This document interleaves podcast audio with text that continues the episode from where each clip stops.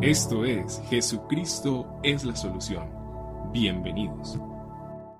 Quiero compartir con ustedes en esta noche un mensaje que tocó bastante mi corazón, que, que meditando en la palabra, esto eh, fueron como unas puntadas de amor del Señor allí y, y anhelo y aspiro y creo en el Señor que esta noche ustedes allí en sus casas pueden van a poder recibir también esta palabra que el Señor quiere hablar a sus vidas. Así que dispónganse, eh, como Angie siempre nos invita, pónganse cómodos, dispongan su corazón y vamos a recibir la palabra. Salmos 128, el tema que quiero compartir con ustedes en esta noche es el tema que he titulado, o mejor que el Señor ha titulado aquí en, en la escritura, Bienaventurado serás. Bienaventurado serás. Este es un buen deseo, este es un buen anhelo. Y creo que cuando tenemos que vivir esos momentos trascendentales de nuestras vidas, esas decisiones que se toman una sola vez o esos momentos que se viven una sola vez, como el día de nuestra boda, como el día de nuestra graduación, eh, creo que siempre abundan los buenos deseos, ¿sí? La gente que nos ama, la familia, los amigos, los conocidos nos dicen que te vaya bien, que, que el matrimonio te funcione, que sean felices, que les dure mucho, que ojalá solo la muerte los separe. Y siempre hay buenos deseos, ¿sí? Es más, cuando vivimos momentos de dolor, cuando tenemos que experimentar la pérdida de un ser querido, creo que también abundan los buenos deseos. Y aunque muchos se pueden acercar con una buena intención, con un buen propósito y con un buen deseo, en esta noche no soy yo quien quiero desearte que seas bienaventurado.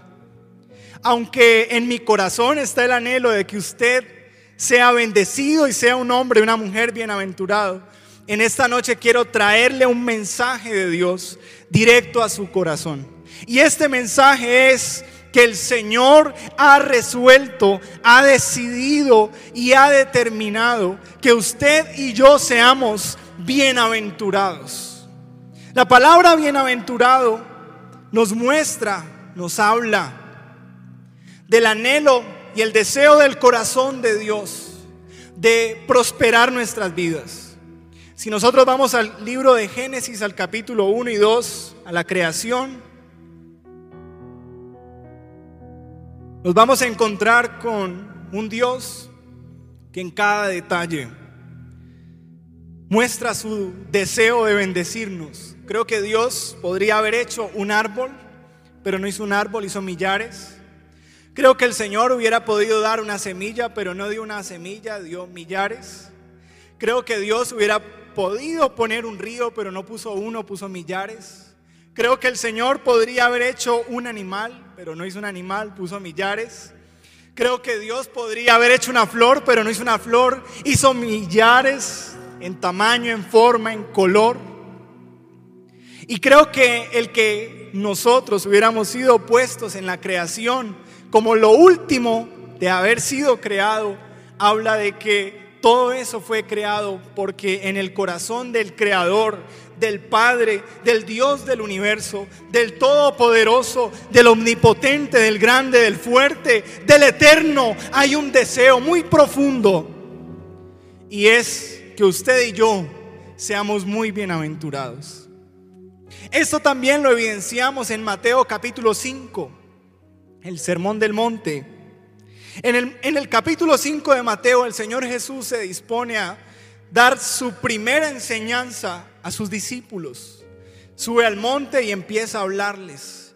Y en nueve versículos del capítulo 5 de Mateo, el Señor les habla al corazón y les instruye acerca de que en la medida que obedezcan y, avancen en el camino, Él les haría bienaventurados. Bienaventurados será Salmo 128, versículo 1. Quiero que leamos en esta noche.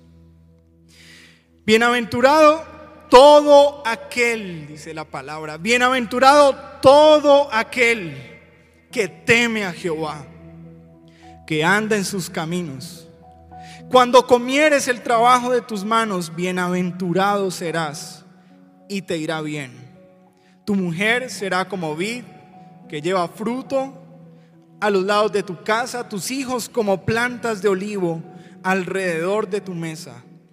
He aquí, así será bendecido el hombre que teme a Jehová. Bendígate Jehová desde Sión y veas el bien de Jerusalén todos los días de tu vida. Y veas a los hijos de tus hijos. Paz sea sobre Israel. ¿Qué implica ser bienaventurados?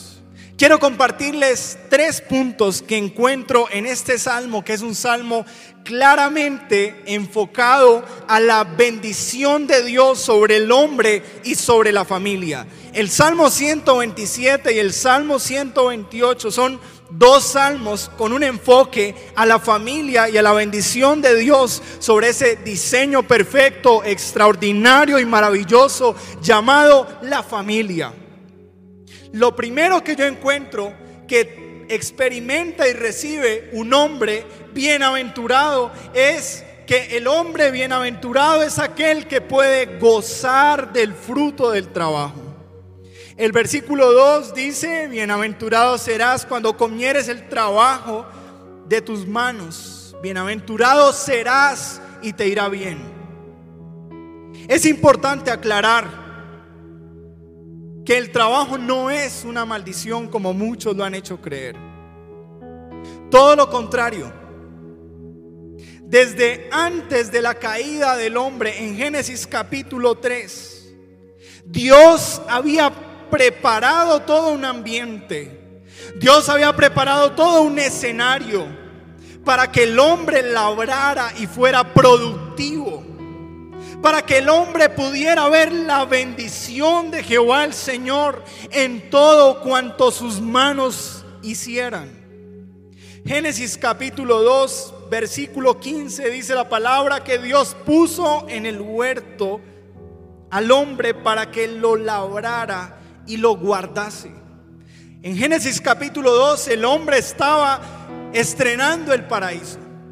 Y en ese paraíso había que trabajar.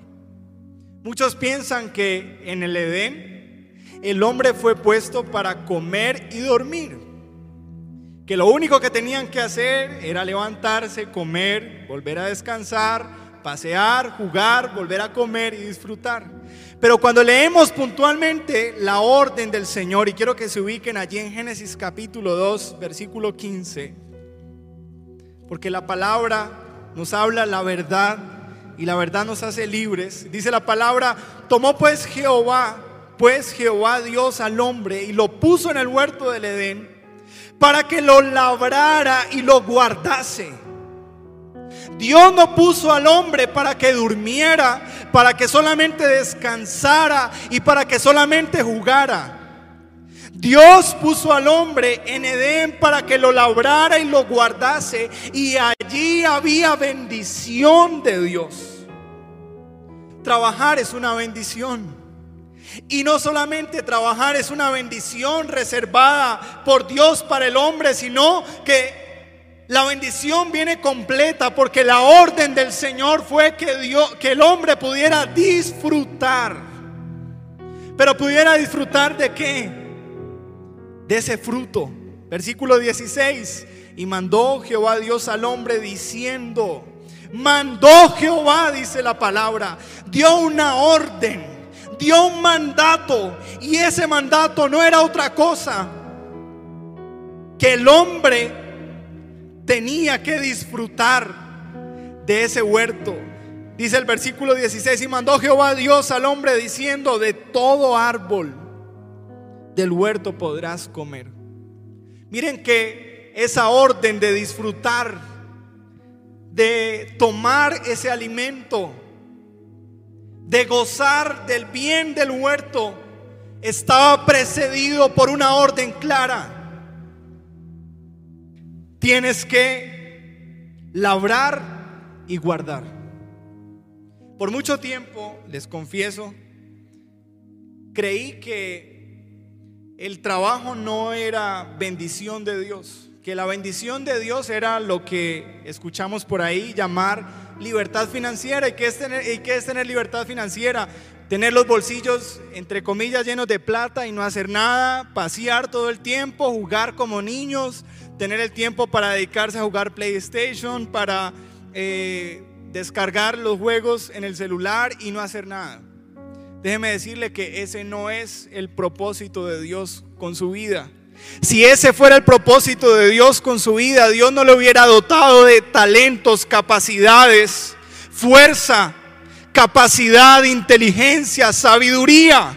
¿Para qué necesita el hombre sabiduría si no es para ser productivo y a través de ser productivo glorificar y exaltar el nombre del Señor, quien da la sabiduría en una medida abundante?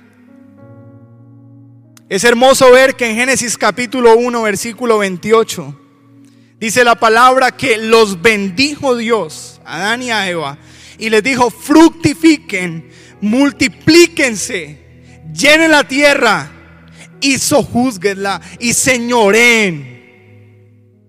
Señorear administrar y gobernar no se hace desde la cama con una buena almohada y sobre un colchón comodísimo a las 12 del mediodía. Nada de eso.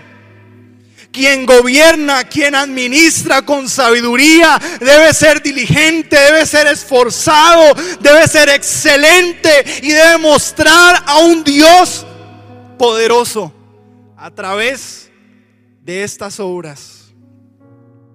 Dios le dio sabiduría a Salomón para ser un gran rey que gobernara con justicia a su pueblo. Y si mal no recuerdo y la palabra nos enseña, Salomón impartía justicia frente al pueblo. Muchos creen que llamar a Dios es dejar las ser llamado por Dios es dejar las ocupaciones y tener mucho tiempo solamente para orar y leer la palabra. Error. Si usted anhela y cree que Dios lo ha llamado, no solamente tendrá que trabajar, sino trabajar el doble y el triple. Y ahí verá bendición de Dios. Porque servir al Señor va mucho más allá de lo que podamos desarrollar dentro de las paredes del templo. Deuteronomio capítulo 28, versículo 12, la palabra nos dice, te abrirá Jehová su buen tesoro, el Señor te abrirá el cielo para enviar la lluvia a tu tierra en su tiempo y para bendecir toda obra. Preste atención, toda obra de tus manos y prestarás a muchas naciones y tú no pedirás prestado. Creo que a todos nos encanta esa porción cuando la palabra dice que prestaremos a las naciones de la tierra y que a nadie le pediremos prestado. Pero no hemos entendido que lo que el Señor bendice no es una fe que te deja quieto en tu silla, sino que lo que el Señor bendice es la obra de tus manos. El Señor bendice la diligencia de tus manos. El Señor se encargará de regar la tierra sobre la cual tus manos se esfuerzan para labrarla. El Señor abrirá el buen tesoro, el cielo, sobre la tierra, donde tus manos con esfuerzo y decisión laboran. Está bien saber que tenemos un Dios que toma cinco panes y dos peces para multiplicarlos de manera milagrosa. Es correcto esperar intervenciones e imposibles de Dios. Pero mientras esos milagros visitan nuestras vidas, usted y yo debemos entender que somos bienaventurados toda vez que podamos con esfuerzo y determinación trabajar y gozar del resultado de nuestro esfuerzo. Erradamente, muchos padres le han dicho a sus hijos, estudie para que no tenga que trabajar como yo. Error. Estudie para que sea productivo y sirva a Dios con los talentos, las capacidades y la capacitación que usted pueda recibir. Trabaje fuerte, sea esforzado, sea valiente, dé mucho más, sea excelente porque de esta manera el Señor prosperará tu vida y prosperará toda la obra de tus manos. Génesis capítulo 39 nos habla de que José era un hombre próspero, aunque era un esclavo en la casa de Potifar. Y todo cuanto hacía con sus manos, Jehová el Señor lo prosperaba, porque el Espíritu del Señor estaba sobre él, pero el Señor prosperaba la diligencia de las manos de un joven que entendió que Dios lo estaba preparando para un día ser el gobernador de la nación más grande de la tierra, pero todo comenzaría por ser un excelente sirviente en la casa de un impío que ni siquiera reconocía al Dios de los cielos. Fue tal la laboriosidad de José que cuando estuvo también en la cárcel de manera injusta, su excelencia en sus manos, la perseverancia y la resolución de este hombre hizo que el carcelero reconociera que en ese hombre habitaba un Dios superior a todos los dioses conocidos y que todo cuanto hacía aquel hombre prosperaba. Génesis capítulo 39. Faraón reconoció que el Espíritu de Dios estaba sobre él y que tenía frente a sus narices la oportunidad de la vida al contratar a un hombre como José para ser el segundo. Que no le pase que su jefe esté esperando la oportunidad para salir de usted por negligente, por perezoso y por no ser excelente.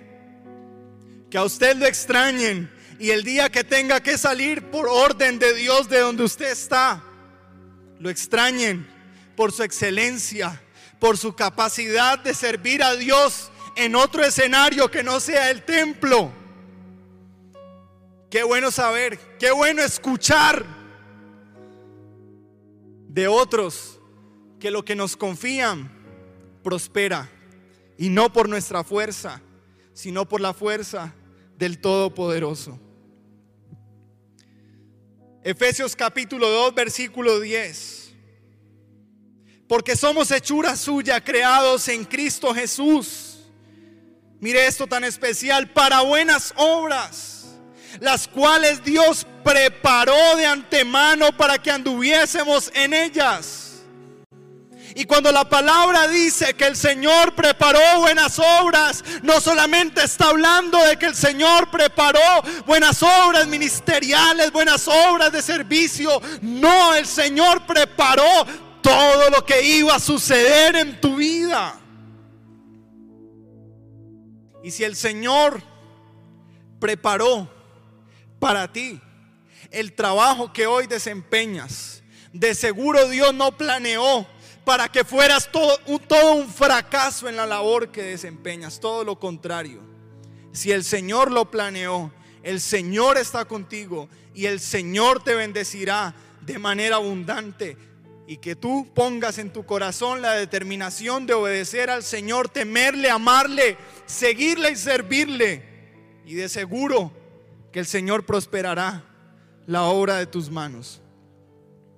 Primera de Corintios 15, 58. Por lo tanto, mis queridos hermanos, manténganse firmes e inconmovibles, progresando siempre en la obra del Señor, conscientes de que su trabajo en el Señor no es en vano. Les quisiera hacer una pregunta y quisiera tener la bendición de tenerlos aquí enfrente para que me la respondieran, pero desde allá pueden responderme. Cuando la palabra del Señor nos dice que permanezcamos firmes, progresando siempre en la obra del Señor, quiero preguntarles, ¿la obra del Señor es solamente lo que sucede aquí en el templo. ¿Es esa la obra del Señor? La obra del Señor son las 50, 60, 80 iglesias que hay en la ciudad de Popayán. ¿Cuál es la obra del Señor? Y la obra del Señor no se limita a un lugar físico. La obra del Señor camina contigo porque la palabra dice que somos el templo del Espíritu de Dios y si Dios habita en nosotros, la obra del Señor camina de día y de noche, cuando vamos a la oficina, cuando vamos al trabajo, cuando nos conectamos por un computador para trabajar, ahí está la obra del Señor. Que dice la palabra, progresa en la obra del Señor, entendiendo que el trabajo que hacemos no es en vano. Porque si de los hombres no encontramos la recompensa justa, el Dios justo recompensará. ¿Y qué más recompensa que haber sido salvos por gracia? Avancemos porque se me agota el tiempo. El 2. Mujer como vid. Perdón. La segunda bienaventuranza o la segunda bendición de aquel que ha sido eh, que entiende que el Señor lo llamó para vivir una vida bienaventurada, según este Salmo 128, es que su mujer será como vid que lleva fruto. Miren lo que dice la palabra en el verso 3 del Salmo 128. Dice la palabra, tu mujer será como vid que lleva fruto a los lados de tu casa. Tu esposa, dice en, en la nueva traducción viviente, tu esposa será como una vid fructífera, floreciente en el hogar. En el diseño perfecto del Señor, la mujer tiene un rol extraordinario. El mundo ha querido señalar el diseño de Dios y decir, el diseño de Dios es un diseño machista, es un, un diseño errado, es un diseño excluyente. Pero lo que yo encuentro aquí es que Dios le dio una capacidad extraordinaria a la mujer para fructificar. Y no solamente el Salmo nos habla de fructificar como de tener hijos, sino también denota la trascendencia de su papel en el propósito de Dios y de cómo Dios la usa para ser fuente de bendición en el hogar de una mujer fructífera, quienes primero gozarán del fruto son los hijos y el esposo. Qué bueno es cuando visitamos esas familias cercanas y encontramos una mujer fructífera. Esas mujeres fructíferas son las que le dan a la visita el mejor pedazo de costilla y le dan doble porción. Gloria a Dios.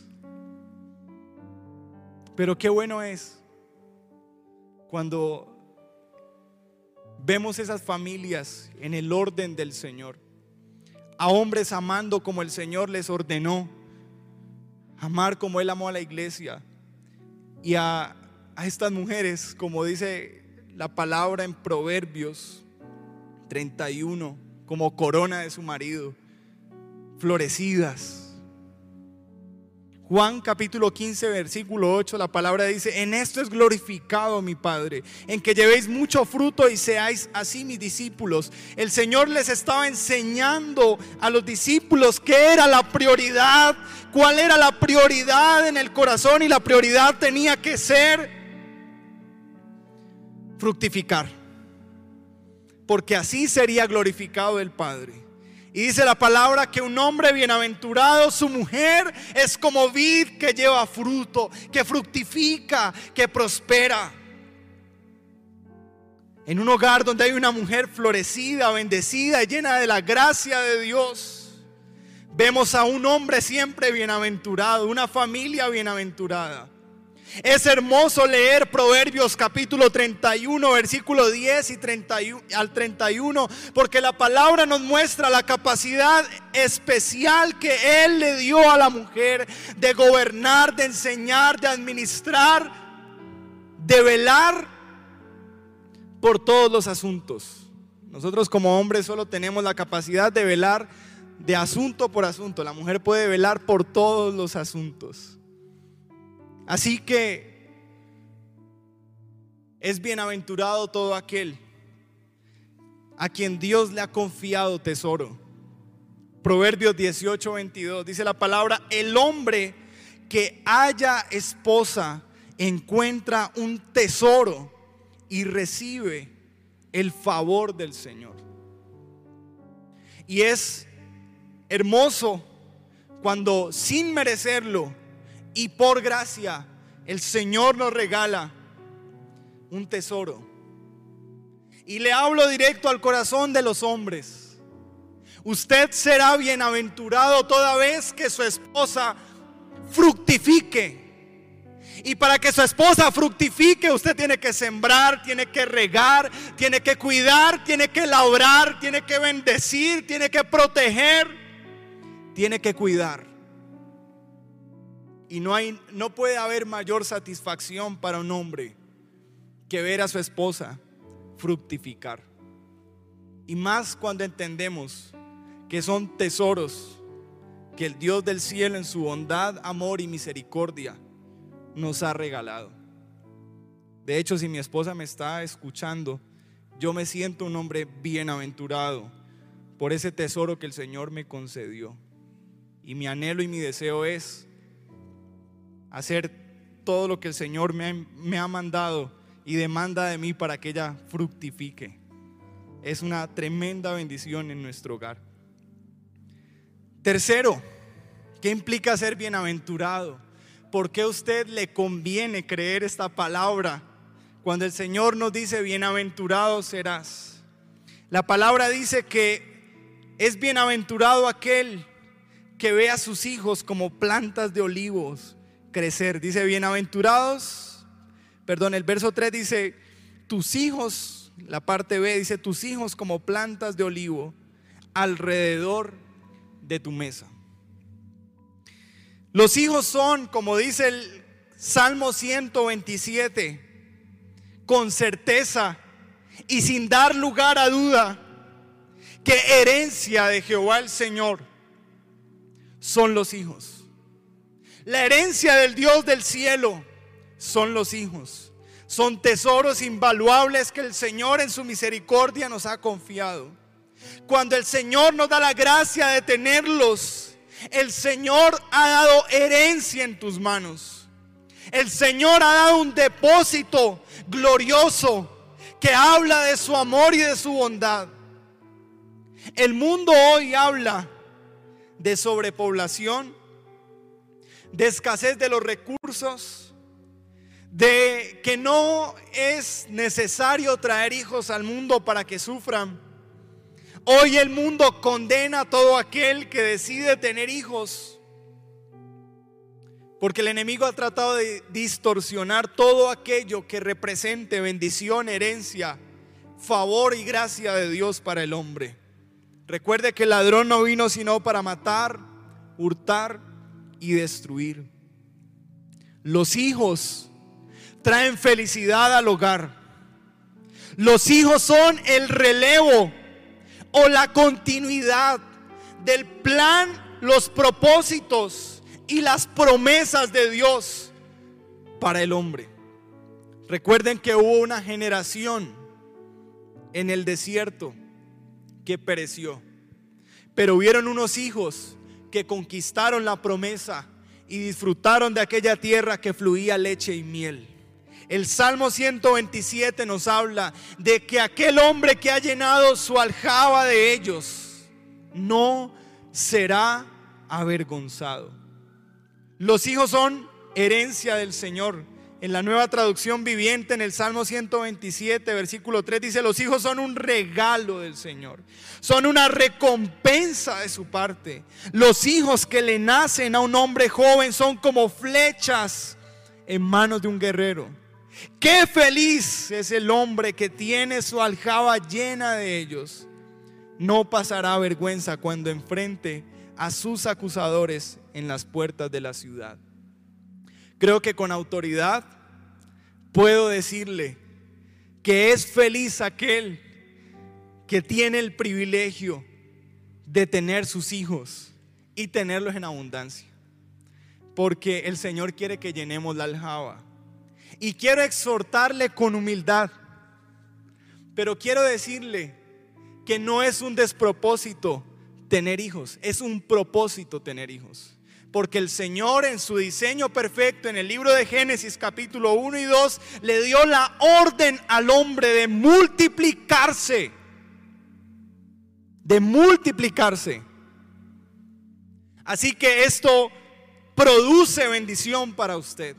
Y quiero exhortar también a aquellos que ven a los hijos como un estorbo para sus sueños cuando usted ve que tener hijos es un estorbo para sus sueños, usted está siendo gobernado por su naturaleza caída y el egoísmo está dirigiendo su proceder y su caminar. Los hijos no son ningún estorbo. La palabra del Señor dice que son flechas en la aljaba. Dígame, ¿qué vale más? ¿Qué pesa más? Una aljaba vacía o una aljaba llena. Creo que mayor alcance, mayores victorias y mayores triunfos podrá esperar quien llena su aljaba de ellos. Y quiero exhortarles porque hay muchos que están esperando tener 50 para tener los hijos y que no les estorben sus planes. Y quiero hablarles de parte del Señor y decirles que se arrepientan, porque el Dios de la vida te unió con un propósito. Y es que tuvieras familia para Él, no para servirte a ti mismo. Cuando no quieres que vengan los hijos para dañarte el idilio, quien reina y gobierna en tu casa eres tú. Pero cuando es el Señor quien gobierna en tu casa y el Señor te da la bendición de tener hijos, permite que se establezca la voluntad del Señor. Como el Señor Jesús nos enseñó y como nos dirigió a que deberíamos orar. Que se haga la voluntad de Él en nuestras vidas, aquí en la tierra como en el cielo. Así que no esperamos menos sino que ahora que todos puedan venir, vengan muchas siervas de Dios en embarazo, de dos y de tres. Gloria al Señor. A mí eso me goza. Yo les pido que, les dije, le dije a mi esposa, voy a pedirle a la iglesia, a todos los que nos estén viendo, que oren, porque andamos antojados del cuarto. Entonces, no sé, el Señor hará un milagro allí, pero al que cree todo le es posible, dice la palabra del Señor. Para terminar, ¿Cómo podemos ser bienaventurados? Porque eso de solamente lo creo, lo declaro y lo recibo, mm, no me parece tan bíblico. Me parece más bíblico creerlo, declararlo y accionar en lo que el Señor demanda de nuestras vidas.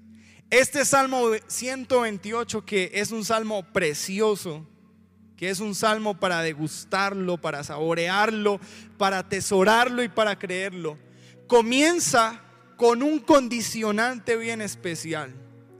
Y la palabra nos dice en el verso 1, bienaventurado todo aquel. Esto es lo que nos habilita. Esto es lo que nos da acceso a vivir bienaventuradamente. Dice, bienaventurado todo aquel que teme a Jehová y que anda en sus caminos. Son dos cosas fundamentales. Y que si usted no determina en su corazón tenerlas, vivirlas, no va a poder disfrutar de una vida bienaventurada. Dice la palabra que es bienaventurado el que número uno teme al Señor y número dos anda en sus caminos. Recordemos que la palabra nos va a enseñar que el principio de la sabiduría para el hombre es el temor al Señor. Y ese temor no nos habla de un miedo, de una angustia, de una zozobra. Ese temor nos habla de un saber quién es Dios y quién soy yo. De saber cuál es mi lugar y mi postura delante del Creador. De entender que todo en mi vida es por Él, en Él y para Él. Que todas las cosas giran en torno a Él. Él es el primero, el único en mi vida. Temerle a Él es tomar cada decisión en su voluntad. Temerle a Él es buscarle incesantemente hasta encontrarle. Temerle a Él es saber cuál es su anhelo, su sueño y el deseo de su corazón para mí. Temerle a Él es reverenciarle, honrarle, amarle, obedecerle, serle fiel, esforzarme por vivir para Él. Temerle a Él es reconocer que separado de Él nada puedo hacer. Temerle a Él es poder reconocer que si hay algo bueno en mí, es por Él. Dice la palabra del Señor en Proverbios 8:13. Todos los que temen al Señor odiarán la maldad. Por eso odio el orgullo y la arrogancia, la corrupción y el lenguaje perverso. Eso es temer al Señor. El temor de Jehová, dice la palabra en Proverbios 9:10, el temor de Jehová es el principio de la sabiduría y el conocimiento del Santísimo es la inteligencia. Proverbios 15:33 dice la palabra, el temor del Señor enseña sabiduría, la humildad precede a la honra. El versículo 4 del mismo Salmo 128 nos dice la palabra, he aquí, así será bendecido. Ese es el sello de la palabra, esa es la firma del Señor. Aquí, he aquí, así será bendecido el hombre que teme a Jehová. Y número dos,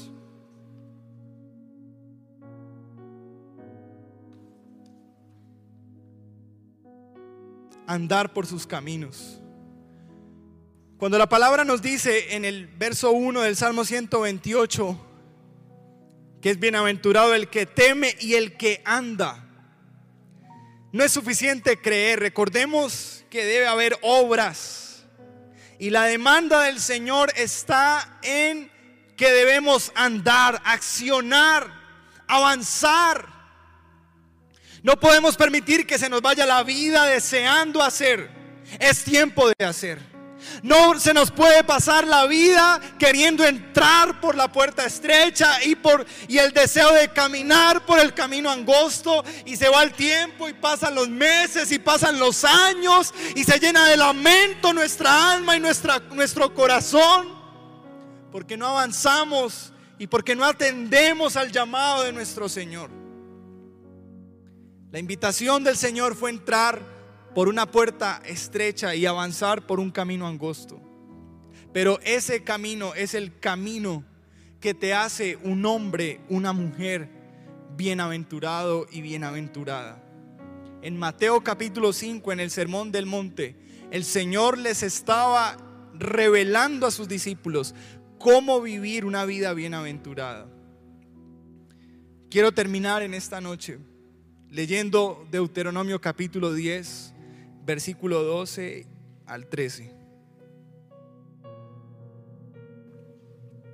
Y creo que este pasaje concluye muy bien y muy claramente eh, el mensaje que quise, guiado por el Señor, compartir con ustedes. Dice la palabra de Deuteronomio 10, versículo 12 al 13, y ahora Israel, ¿Qué requiere? ¿Qué pide de ti el Señor, tu Dios? Pide dos cosas. Que temas al Señor tu Dios, que andes en todos sus caminos, que le ames y que sirvas al Señor tu Dios con todo tu corazón y con toda tu alma, y que guardes los mandamientos del Señor y sus estatutos que el Señor te ordena hoy. Paradójicamente, muy pocos quieren ser bienaventurados. Porque la palabra dice que por donde es amplia la puerta y amplio el camino, son muchos los que avanzan hacia la perdición. Pero por ese, esa puerta estrecha y ese camino angosto son pocos los que la hallan. Y usted en esta noche que, que ha estado escuchando con atención esta palabra, de parte del Señor quiero animarle a que determine hoy temer a su Dios y andar por sus caminos. Andar por sus caminos nos habla de que paso a paso, día a día, nuestra vida esté enmarcada por los mandamientos, por los principios, por los preceptos, por esta preciosa escritura que el Señor nos ha dejado. Que dejemos de ser sabios en nuestra propia opinión, que nos humillemos delante de la presencia de nuestro Señor y que con humildad le pidamos que una vez más nos guíe por este camino y que nosotros podamos disfrutar de una vida y de familias bienaventuradas.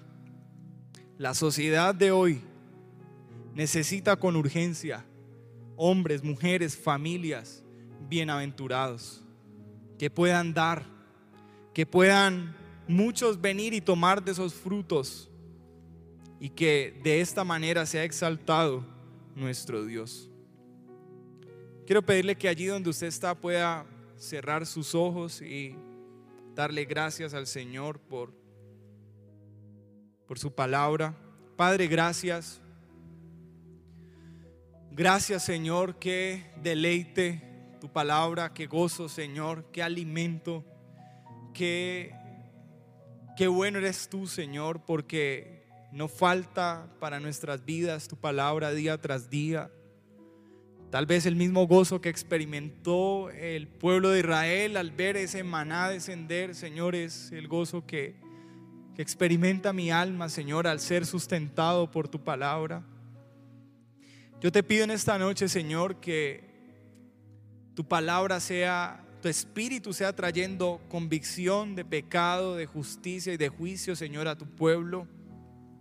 Y yo ruego, Señor, en esta noche, para que de todo este tiempo, Señor, de esta cuarentena, de, de todo esta, este proceso, Señor, cuando tengamos la oportunidad de, de reunirnos nuevamente, de estar aquí juntos, Veamos, Señor, más familias, familias restauradas, familias bendecidas, familias bienaventuradas, Señor, mujeres fructíferas, hombres, Señor, que pueden gozar del bien, del fruto de su trabajo, Señor, hijos firmes como esos como esas plantas de olivo, Señor. Yo ruego que tu propósito, Señor, se cumpla en cada familia, en cada hogar, en cada hombre, en cada mujer. Oro por todos aquellos, Señor, que toda esta, esta situación que estamos viviendo los llevó a volver su mirada a ti. Señor, para que tú continúes obrando en ellos, Señor, en sus vidas, en su corazón, que tú renueves su mente. Oro por los que cuando escuchan la palabra sienten rechazo por los argumentos, por la estructura en su mente, Señor, porque eh, se quieren resistir a tu palabra y a tu buena voluntad. Y yo te pido que tú, Señor, allí Señor, lleves cautivo todo pensamiento a la obediencia a Cristo, sus mentes sean renovadas y que puedan caminar, Señor, en tu buena, perfecta y agradable voluntad para sus vidas, Señor. Gracias por hacer de nuestras vidas una bienaventuranza, Señor, porque hemos sido bienaventurados desde el momento en que nos alcanzaste. Nuestro corazón se goza, nosotros nos deleitamos, Señor. Tenemos familias bendecidas, llenas de ti. Vemos a nuestros hijos crecer, Señor, en tu amor. Y no tenemos más que decirte gracias, Padre. Yo bendigo a la iglesia, Señor, gracias porque allá donde nosotros no podemos llegar, allá donde nuestras manos no se pueden poner, Señor, tus manos siempre están allí para sustentar, para sostener, para fortalecer y para renovar. Te amamos, Dios, y te bendecimos en esta noche Y te doy muchas gracias, Padre, en el nombre de Jesús. Amén y amén.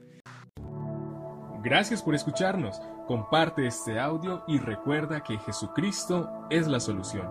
Más que un nombre, una verdad.